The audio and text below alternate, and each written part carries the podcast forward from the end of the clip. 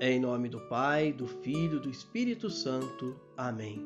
Sexta-feira da segunda semana da Quaresma. A pedra que os construtores rejeitaram tornou-se a pedra angular.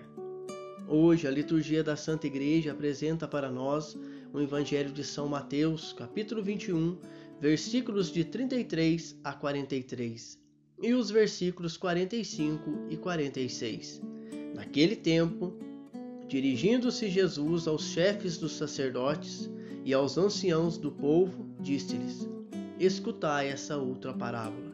Certo proprietário plantou uma vinha, pôs uma cerca em volta, fez nela um lagar para esmagar as uvas e construiu uma torre de guarda. Depois arrendou-a a vinhateiros e viajou para o estrangeiro. Quando chegou o tempo da colheita, o proprietário mandou seus empregados aos vinhateiros para receber os frutos. Os vinhateiros, porém, agarraram os empregados, espancaram um, mataram a outro e ao terceiro apedrejaram. O proprietário mandou de novo outros empregados, em maior número que o dos primeiros. Mas eles os trataram da mesma forma.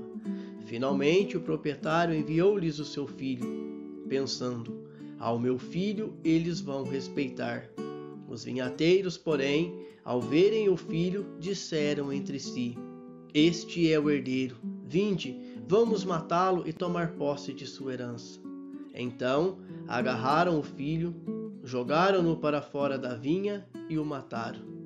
Pois bem, quando o dono da vinha voltar, o que fará com esses vinhateiros?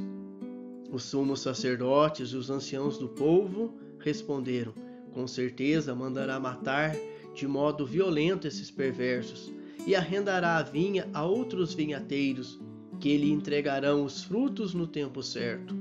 Então Jesus lhes disse: Vós nunca lestes nas Escrituras? A pedra que os construtores rejeitaram tornou-se a pedra angular.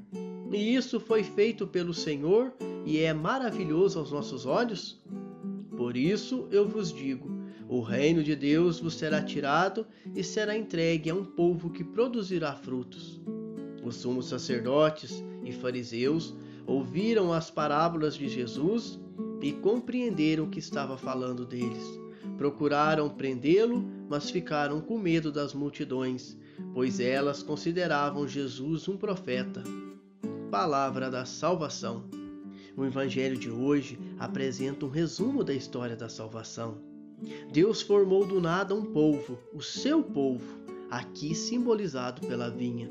Cuidou dele, mas os responsáveis pela vida dos povos se corromperam, trazendo desgraça e corrupção. Deus mandou os profetas que pregavam a conversão e não foram ouvidos. Mandou outros que foram presos e mortos. Aí Deus enviou seu próprio filho para salvar o mundo mas foi rejeitado. A pedra que os construtores rejeitaram tornou-se a pedra angular. Jesus se referia ao versículo 22 do Salmo 118.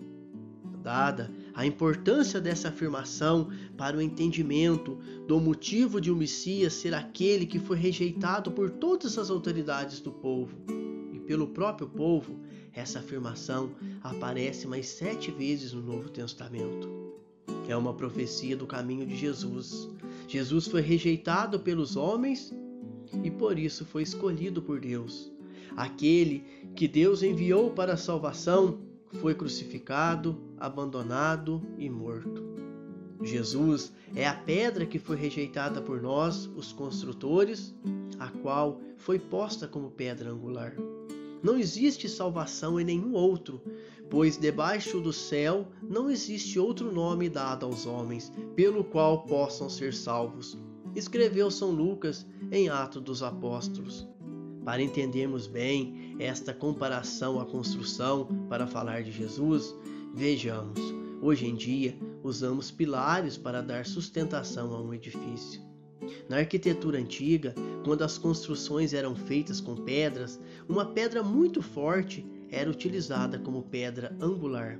Esta pedra era cuidadosamente selecionada na pedreira e talhada no tamanho e no formato correto para ser a pedra angular, a pedra que iria receber o maior peso do edifício e sustentá-lo. Pois é assim que é Jesus, o nosso Deus. Ele é a pedra de sustentação da nossa vida. Ele é quem nos mantém de pé quando as tempestades nos assolam. É Ele, é quem nos dá segurança verdadeira, ouvindo nossas orações, enviando os seus anjos para nos proteger e concedendo-nos a vida eterna. Aquele que foi rejeitado pelas autoridades de Israel e pelas autoridades romanas com a aprovação do povo reunido. Justo ele que viveu em meio aos rejeitados, foi a pedra rejeitada, mas Deus o exaltou e ele vive e reina por todos os séculos. Não sejamos os vinhateiros, que neste evangelho são os chefes dos sacerdotes os anciãos do povo. Toda vez que vemos um irmão em situação difícil, situação de inferioridade, de abandono e não o acolhemos, nossa atitude se assemelha aos vinhateiros. Lembramos do Evangelho de São Mateus, lá no capítulo 25, versículo 33 seguintes e em especial versículo 45.